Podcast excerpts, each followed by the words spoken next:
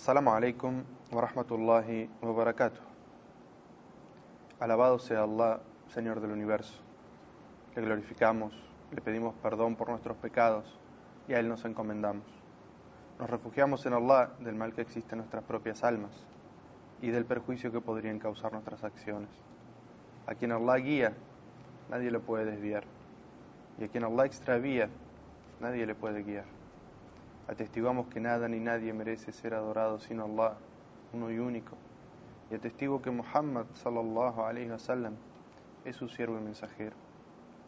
Alabado sea Allah, quien nos enseñó nuestros deberes y derechos. Alabado sea aquel quien condicionó nuestro éxito como comunidad al respeto de estos derechos y obligaciones.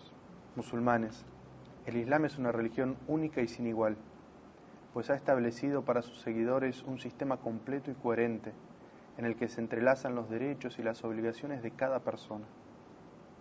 Una de las primeras enseñanzas del Islam es el respeto a los derechos del prójimo.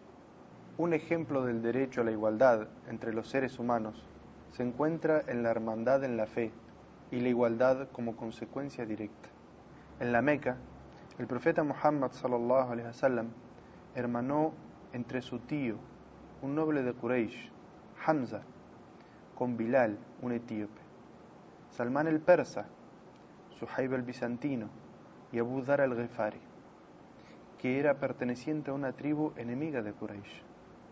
Y a todos estos los unió la fe, sin importar sus orígenes, su color, su lengua, su posición social o posición económica. Todos se unieron bajo el mismo emblema. Dice Allah en el Corán, mu'minuna ejwa. Ciertamente los creyentes son todos hermanos entre sí. Esta fue la primera etapa del proceso de hermandad en la fe que comenzó en el Islam. Pero luego el profeta sallallahu alaihi wasallam hermanó a tribus enemigas, la tribu del Aus y la tribu del Hazraj de Medina, que por años y años vivieron sumidas en luchas interminables. Luego el profeta sallallahu alaihi wasallam estableció la hermandad entre los muhajirun, los musulmanes que emigraron de la Meca a Medina, y los ansar, que eran los musulmanes originales de Medina. Un hecho que no tiene y no tendrá igual en la historia de la humanidad. Otro de los derechos del musulmán es el amor fraternal, responder al saludo del musulmán, visitarlo cuando está enfermo, participar en su entierro, responder a su súplica cuando estornuda y aconsejarlo cuando lo necesita o lo solicita. Dijo el profeta Muhammad sallallahu alaihi wasallam, quien tiene las siguientes tres cualidades encontrará la dulzura de la fe. Que Allah y su mensajero le sean más queridos que todo lo demás. Que quiera a alguien y solo lo quiera por Allah. Y que odie volver a la incredulidad como odiaría ser lanzado al fuego. En un hermoso hadiz, el profeta sallallahu alaihi nos enumera otros importantes derechos que tiene el musulmán. Dijo, el musulmán tiene seis derechos sobre otro musulmán. Le preguntaron, mensajero de Allah, ¿cuáles son? Él contestó, si te encuentras con él, debes saludarlo. Si te invita a su casa, debes aceptar. Si te pide consejo, dáselo. Si estornuda y alaba a Allah, deséale salud diciéndole Allah. Si está enfermo, visítalo. Y si muere, acompañe su funeral. Es un deber de todo musulmán no odiar ni envidiar ni ser rudo con su hermano en la fe, pues el creyente es una persona cuyo corazón está limpio de rencor y de envidia. Cuando un siervo sincero de Allah se acuesta a dormir por la noche, debe limpiar su corazón y declarar ante Allah que en su pecho no encierra ningún sentimiento negativo hacia otro musulmán.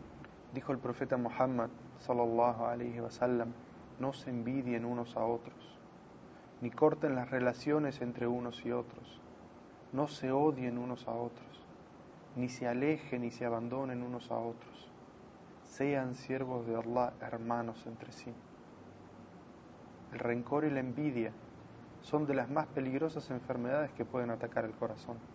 Que Allah nos libre a todos de ellos.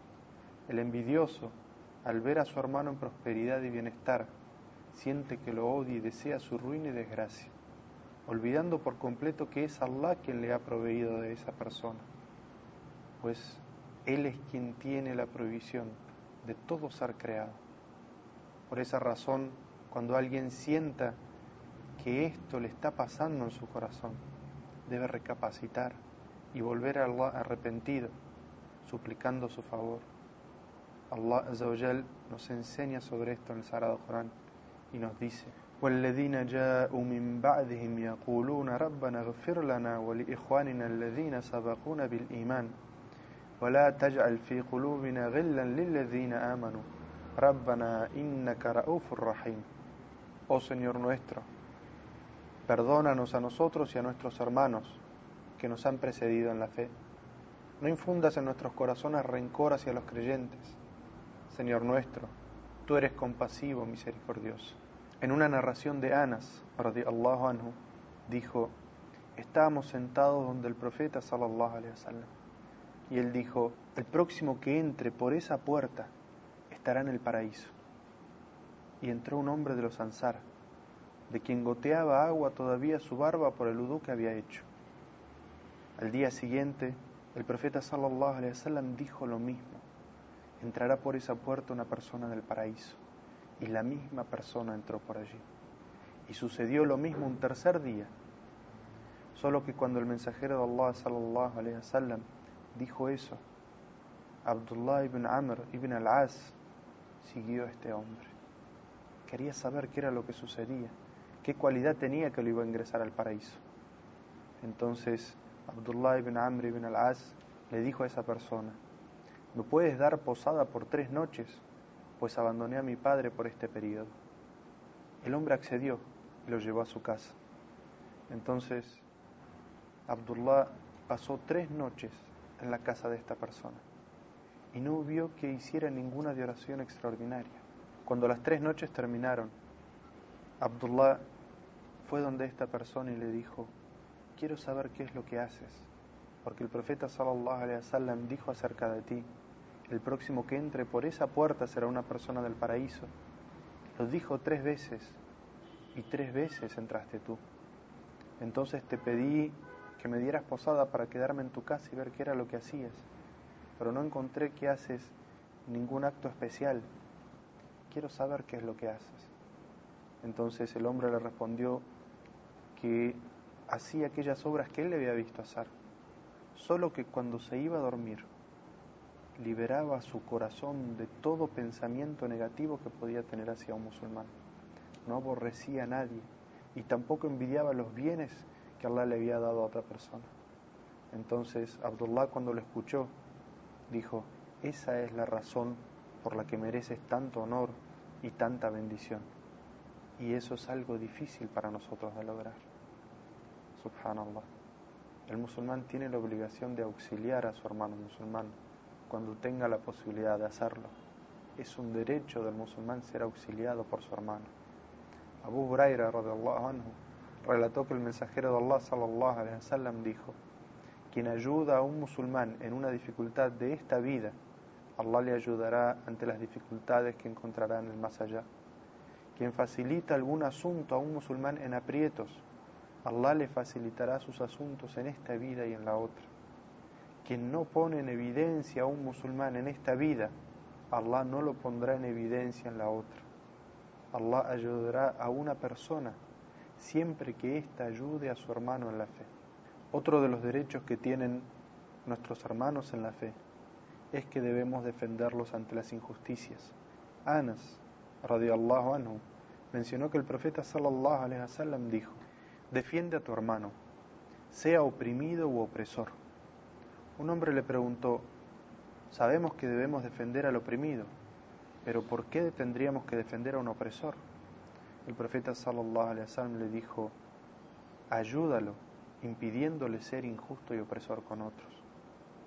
Musulmanes, otro de los derechos del musulmán es la unidad y la paz en su comunidad, debiendo apoyarnos unos a otros, comportándonos como hermanos.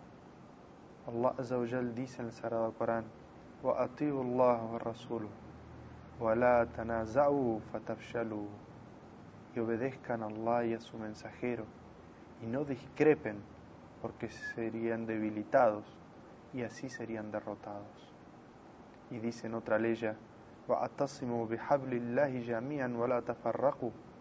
Aférrense todos a la religión de Allah y no se dividan. Hermanos, teman a Allah y recuerden que su mano está sobre el grupo de musulmanes que están unidos.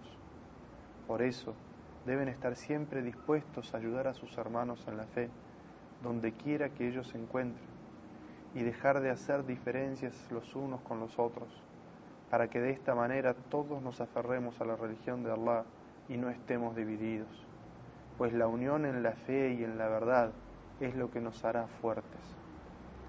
Hermanos, pidan paz y bendiciones para el profeta Muhammad sallallahu alaihi wasallam, tal como Allah nos ordena en el Corán cuando dice: Inna Allah wa malaikatahu yusalluna ala nabi ya ayyuhalladhina amanu sallu alayhi wa sallimu taslima.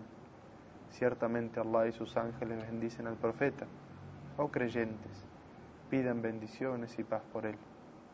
Wassalamu alaikum wa rahmatullahi wa barakatuh.